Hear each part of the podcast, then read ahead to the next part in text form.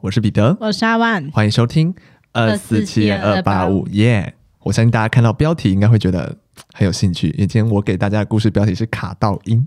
好，但是呢，大家不用担心，不是我本人卡到，也是我听到的故事。我觉得这故事蛮蛮蛮玄妙的，所以可以跟大家分享一下。好的，一样是我的朋友，不是上次那位，不是上次有恶邻居的那位，这只是别的人。就是我们在聊天聊到，就是有关于灵异体质这件事情，然后他就说，他原本是一个蛮。容易感受到一些就是特别的特别的人事物的这种体质，这样，但他同时又是一个非常铁齿的人，曾经是一个非常铁齿的，就是那种会很常去夜游啊，然后去那种就是相对来说可能好兄弟比较多的地方这样子。然后他又是一那时候他那他说那时候他又是一种很给小的人，他都会说，比如说可能经过一些蒙阿波或什么之类，他就会说来啊，大家都出现啊，大家都现形啊。你知道，就是这种，就是那种恐怖电影里面会第一个会领便当的人的这种设定的人，这样。然后我就问他说：“那你们遇到这种，就是如果你是有这种体质的人，那你怎么知道有没有？或者我说你是看到吗？还是你是怎么样？”那他就跟我分享了一个故事，是这样。好，他说他呢，他有一次就是也是去夜游玩什么之类，加上他那阵子就是运势比较低落或什么之类。好，他就回家，他也是一个人住。然后他回家之后呢，他就感觉有人在看他，他说：“可是他没有看到什么，因为他一个人在家。他就是感觉说那种感觉，就是比如说你走在路上，有一个人一直盯着你看的那种视线感。然后就说，他是他在家里面，那家里就只有他一个人，但他一直感觉有人在盯着他，导致他想打游戏或什么之类就心神不宁，就是一直被盯着这样。好，然后呢，他就去想说，那就什么时候做不了，他就去睡觉好了。他去睡觉的时候呢，我不知道大家会不会有这种感觉，就是。”你刚睡下去的时候，跟你开始做梦，这中间会有一段时间，是属于一种你感觉你还感知得到外面的世界，但你其实意识又有点不太清楚了的的那种感觉。那他就说，他那一天就是在这个状态的时候呢，发生一件奇怪的事，他就看到了一个画面。那这个画面呢，是有点像那种阴曹地府那种，就是有云雾缭绕或什么之类，就是很暗的画面。然后他就站着。他站着呢，他前面站着一个陌生的男子，他不认识这个人，但是呢，这个男子就向他靠近，然后开始疯狂的赏赏他巴掌。他跟我说，他在现实中是感觉得到会痛的，然后而且次数越来越快，而且越来越大力。然后这时候他就想说，不行，他要让自己醒过来。他也不知道用什么方法，反正他就是醒过来了。醒过来之后，他就在他房间里嘛，他就想说，哦，刚刚那个画面真的很不很很不对劲。他可能想说，那可能就是 maybe 是做梦或什么之类的。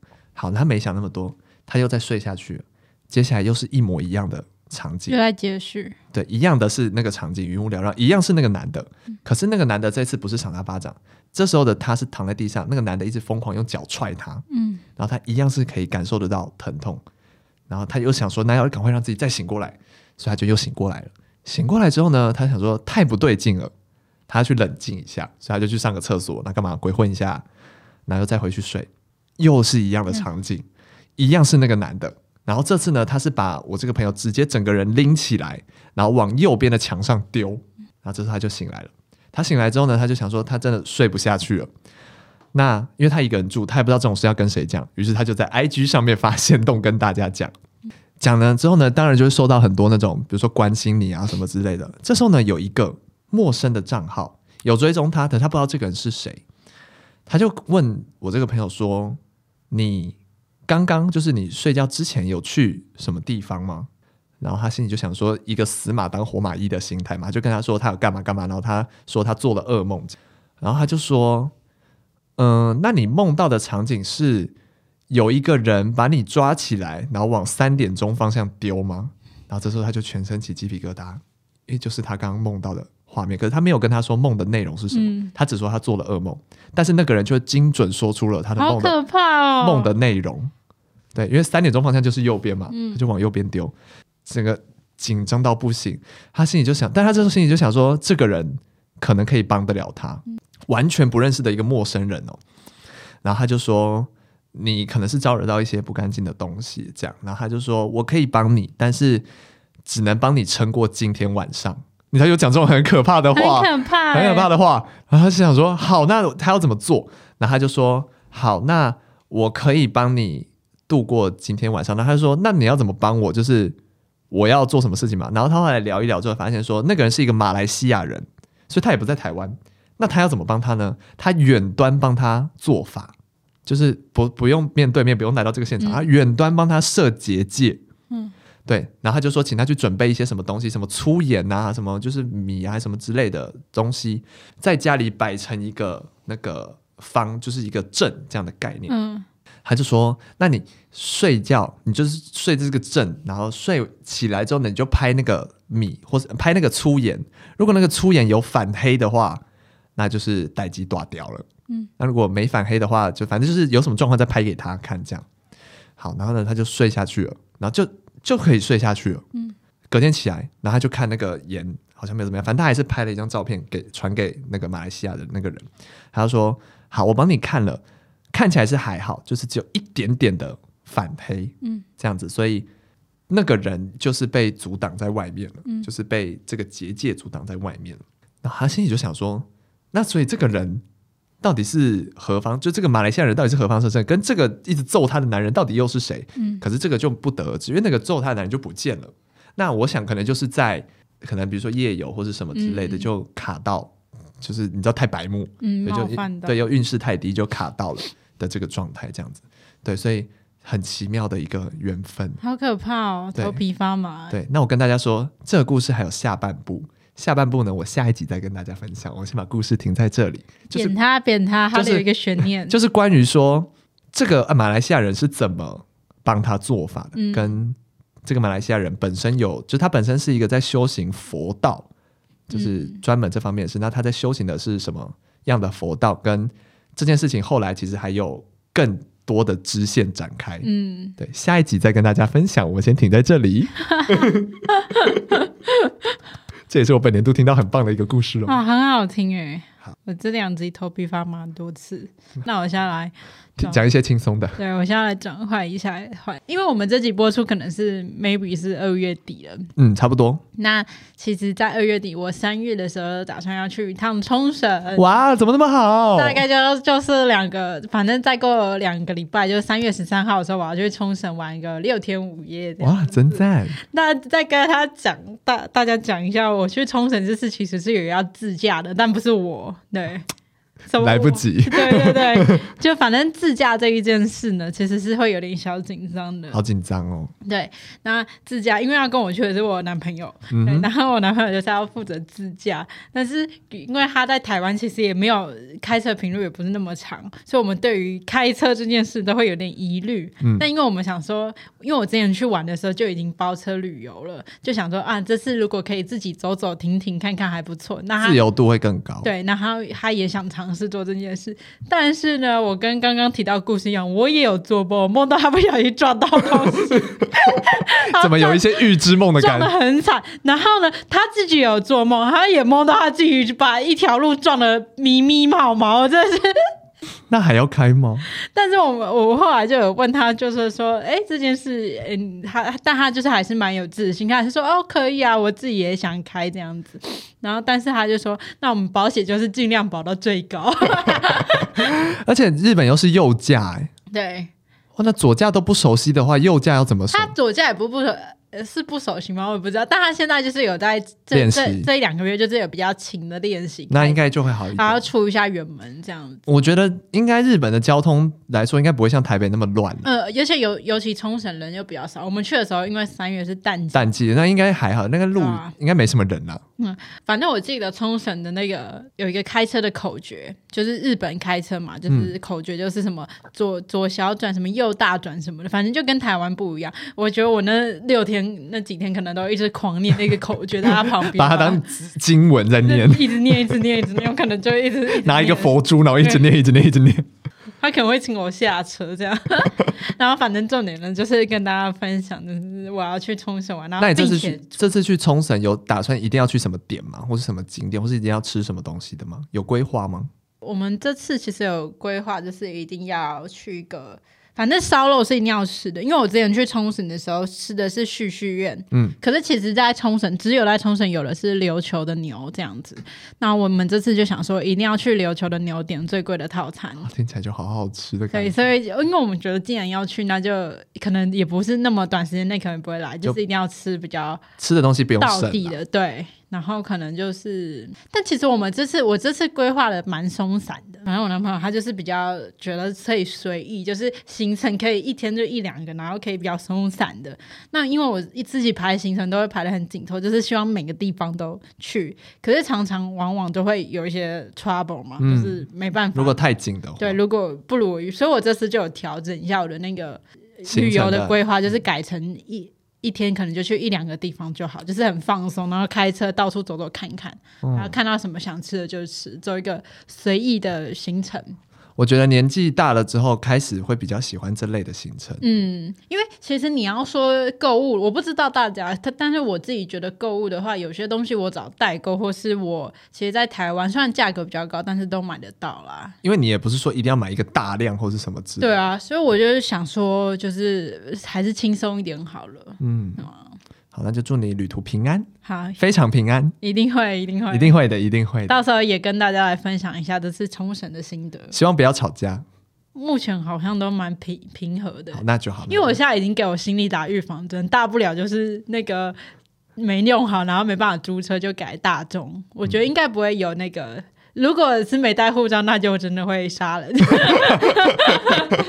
那我们下一集就会来聊松山机场命案。反正重点就是已经有讨论好，就是哎、欸，如果吵架的是不要要怎么解决？对对对。好，那这样有共识就好，有共识就好。但我们刚好很，因为长隆不，我们是搭长隆的，长隆最近不是要罢工吗？好像没有了，没有了吗？没有了，他们好像达成。哦，一切和解，那太好了，因为我们那时候就我们那时候就有点小紧张。他们那时候罢工是说过年期间要罢工，嗯嗯，那后来好像就没有了。他他们原本中间是有讨论出两个区间，就是这两个时间段，然后我们刚好在那中间的时间段，我们就想着二又躲过一劫。但如果我们怕还是会有什么会被影响，但现在如果解决就好，嗯，好像有被解决了，然后好像也有签一些什么，就是多久以内不可以再罢工，嗯的这个合约吗？或是条款之类的。太好了，对对对对，就是。希望大家都争取自己权益的同时，感觉讲太多会被骂。就是好，大家就平安喜乐，不沾锅到几点，大家平安喜乐。不太懂啊，他不太懂，刚刚应该要帮他接什么？怕怕我自己都不知道我应该要讲什么。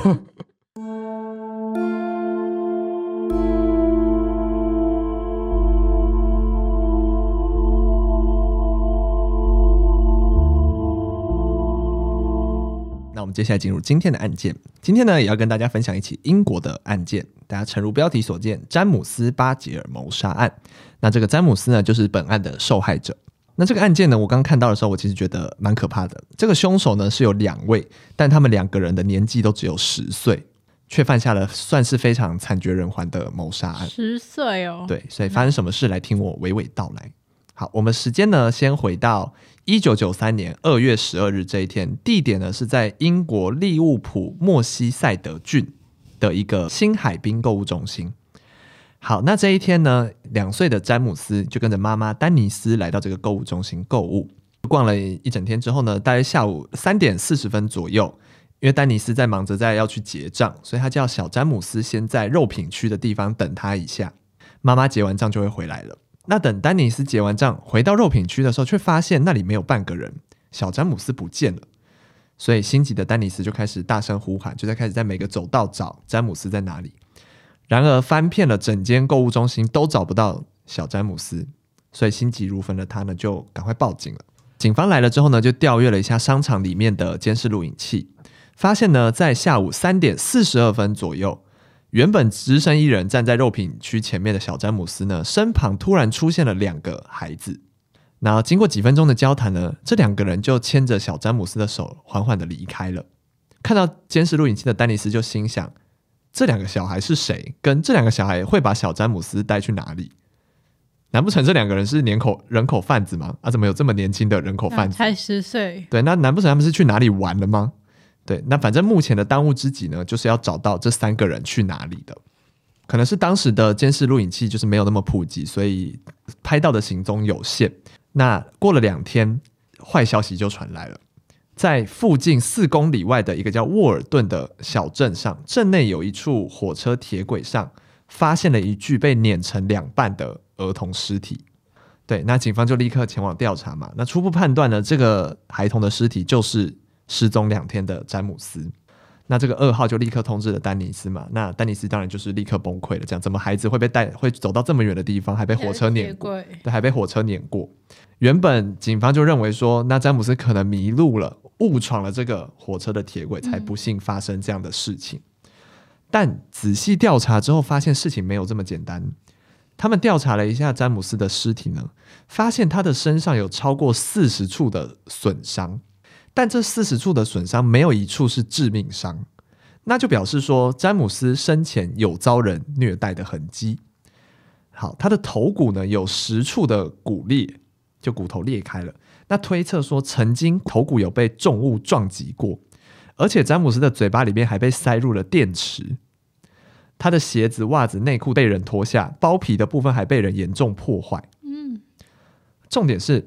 詹姆斯的脸上还被涂了奇怪的蓝色颜料，而且还有孩童的脚印，好可怕！那就让人不禁联想到，脸上居然有孩童的脚印，那这个脚印该不会就是当初把詹姆斯带走的这两个孩童的吧？那这两个孩子跟詹姆斯的死有关系吗？于是呢，警方就开始展开调查，就想说，那那天人这么多，就是路上的人有没有人看过这三个人的行踪？发现说，非常多人有目击到这三个人。当天在路上走，人数甚至多达三十八人。很多人都有注意到说，这两个人就这三个人的关系感觉有点怪怪的，就是两个人几乎是架着詹姆斯在路上行走，但是大部分的路人都觉得说，那可能是好朋友，是兄弟间在打闹，这样子就没有多加理会。那当然也有几个人是有上前关心的，那两个小孩就跟这个路人就说：“哦，这个小小詹姆斯迷路了，所以他们要把他带去警察局。”那路人听到这些就想说：“哦，好，那可能就是要带去警察局这样，所以就没有干涉了。那他们到底有没有去警察局就不知道了。所以这两个人到底是把小詹姆斯带去哪里了，没有人知道。好，反正很快呢，警方就接到了举报，就有人说在案发当天，年纪只有十岁的罗伯特·汤普逊以及乔恩·维纳布尔斯都没有回家，在那天都没有回家，这就让警方起疑了，因为其实年纪是符合的。”那仔细调查这两个人之后呢，发现他们两个人当天所穿的衣服身上都沾着蓝色的颜料。这个颜料分析完之后，跟詹姆斯脸上的是同一种。此外呢，还调查了詹姆斯脸上不是有鞋印吗？嗯。调查了这个鞋印之后呢，就发现跟罗伯特的鞋子是吻合的，而且这两个人身上被采集到了部分的血迹，血迹也跟詹姆斯是吻合的。重点是呢，案发现场又采集到的一些指纹也跟这两个人符合，因此案件到这边来说，其实已经水落石出了。那这两个人就立刻被传讯了。好，那起初这两个人是非常的不配合，他们两个就一直在警局大哭大闹，而且强调自己没有做任何的坏事。这样，那所以警方就换一个策略，他把这两个小孩子分开审讯。罗伯特就率先就承受不住压力，他就先坦承了犯行，他说就是他跟乔恩带走詹姆斯的。但另外一边的乔恩呢，他现在还在撒谎，而且企图要逃避所有责任。就连陪同他来的妈妈想要劝他说实话的时候，他还企图攻击自己的妈妈。但是到最后，他发现自己实在是逃不了了，所以才承认了这个犯行。好，那所以当天到底是发生什么事情了呢？当天十岁的罗伯特·汤普逊以及同样是十岁的乔恩·维纳布尔斯。他们两个人呢，就是在镇上的各个角落捣乱，就是反正就是在做坏事就对了。那这两个人是怎么认识的？好，其实罗伯特跟乔恩呢是典型的问题儿童，个性恶劣。那家庭其实也对他们不太管教，就是有点放任这样。所以其实逃家逃学都是那种家常便饭的事情。这两个人就是在某一次都在逃学的时候呢，在外面相遇了。那两个人其实就一见如故，臭味相投。他们发现彼此是同类的人。所以他们就常常一起在镇上作奸犯科。所以在二月十二号这一天呢，两人原本也是一如往常的在镇上捣乱。首先呢，他们就先来到了我们刚刚提到的新海滨购物中心偷东西。他们就偷了一些甜点啊，一些玩具娃娃，一些电池，还有蓝色颜料。接着呢，他们带着这些偷来的东西，跑到了附近的麦当劳，就开始在那个椅子椅子上蹦蹦跳跳啊，拿颜料弄脏椅子啊，直到被店员发现之后赶了出去，他们才作罢。但他们两个人并没有善罢甘休，他们想说他们应该要来玩点刺激的，要做点大事。所以呢，他们决定要去诱拐一个小孩子，然后用这些他们刚偷来的东西捉弄他。所以他们两个人就开始在路上徘徊。很快的，他们在一间商店内盯上了一个小孩，所以他们就试图要上前去诱拐他。那还好，这个小孩子的母亲就立刻发现了，嗯，怎么有两个怪孩子在诱拐我的小孩？就赶快把这两个人赶走，把小孩拉回自己的身边。但是罗伯特跟乔恩并没有作罢，他们趁着这个小孩的母亲去结账的时候，试图想要把小孩子带离商店。但还好，母亲回头就立刻又发现了孩子怎么又不见了，所以他赶快追上去把孩子抢回来。那罗伯特跟乔恩才就是悻悻然的离开，这样，那他们就再继续找下一个目标。他们就心想，哪里小孩子会很多？糖果店附近感觉小孩子会很多，所以他们就前往了糖果店。但发现糖果店已经关门了，所以他们就回到了一开始的海滨购物中心。那他们就发现有一个小男孩只身一人的站在肉品区的前方，而这个小男孩就是我们前面提到的詹姆斯。两个人呢就用糖果引诱了詹姆斯，就试图把他哄骗，就带走了。于是就把他带出了购物中心。这三个人呢就沿着运河走了四公里左右。那途中其实詹姆斯就蛮害怕的嘛，因为他不认识这两个人，而且越走越远了，他就开始哭闹。但这两个人就会对詹姆斯施暴，甚至还威胁说要把他丢下运河。那途中遇到了很多人，就是像我们前面说的目击证人很多，那就用了我们前面提到的说辞，嘴巴说要带詹姆斯去警察局，但实际上是往警察局的反方向前进。后来呢，三个人来到了一间宠物店，那机智的店员就发现说这三个人的状态感觉不太对。所以他就限制了三个人离开商店，他不让他们离开。但这时候好死不死，街边发生了火灾，就开始路上就有点恐慌。这样，这两个人就趁乱又带着詹姆斯逃离了宠物店。于是三人就立刻继续前进，他们就来到了刚刚提到的沃尔顿小镇。但罗伯特跟乔恩就发现说对面有警察局，这样这样不太对，不妙。所以他们就改走了比较陡峭的浅滩，来到了郊外的一个公墓跟废弃车站的铁道旁边。两个人就开始对詹姆斯进行施虐。他们搬起了十公斤重的铁道用的鱼尾板，然后就砸向詹姆斯的头，在他的眼睛啊跟脸上涂颜料，还逼他吃电池，并且呢脱掉他的鞋袜内裤，虐待他的生殖器，甚至还将电池塞入他的肛门。好可怕哦！对，反正就这样嘛，小小的身躯。基本上根本经不起这样子的虐待，所以很快的小詹姆斯就没有了呼吸。那罗伯特跟乔恩发现詹姆斯死亡之后呢，就把詹姆斯的遗体搬到了铁道上，头的部分呢就塞入碎石堆里面。他们想要营造火车碾过的痕迹，这样子完事之后呢，就若无其事的离去了。反正到此为止，人证物证都有了嘛。那两个人就被控了谋杀，并移往了少年法庭。那原本一开始，因为他们是犯案的人是小孩子。所以基本上不会对外公布他们的姓名，就用男孩 A 跟男孩 B 来代称这两个人。但是当时的民众实在是太气愤了，一定要知道这两个人是谁，要求警方要公布他们的真实姓名。于是就在舆论的压力之下，警方只好公布这两个人的姓名，所以两人的真实身份就向大众曝光了。那时间来到一九九三年的十一月一号，审判就正式开始了。法庭外聚集了五百位非常愤怒的民众，但他们都希望可以重判这两个凶手。那回到庭内呢，罗伯特跟乔恩其实基本上全程都是不讲话的，都是静默这样。也有派精神医师来为他们做精神的鉴定。那结果呢，就表示说两个人在犯案的时候是非常有思考能力的，是具有完全的行为能力，而且也有明确的犯案事实。就推翻了说儿童并没有犯罪能力的这个假定，就有另外一派的人假定说他们只是孩子，他们不知道自己在做什么，就推翻了这个假定。最终呢，两个人因为犯下了无比邪恶与残暴的这样子的行为，所以谋杀的指控成立了，两个人就成了英国现代史上最年轻的杀人犯，被重判了至少八年监禁，两个人终身不得联络，而且不可以再回到案发地的这个莫西塞德郡。然后也需要定期接受检查，但是听到只有判八年，还是有些法官觉得说被轻判了，应该要判至少十年以上。那最终呢，场外超过二十八万人请愿，甚至惊动了当时的内政大臣麦克。那麦克就因此被迫要干涉这个案件，两个人被判处了十五年的有期徒刑。可是时间就来到了一九九九年，那时候有一些欧洲的人权团体就指出说，这两个少年其实。受到这么严重的，也不是说严重，受到这样子的判刑是不太平等的，应该要被减刑。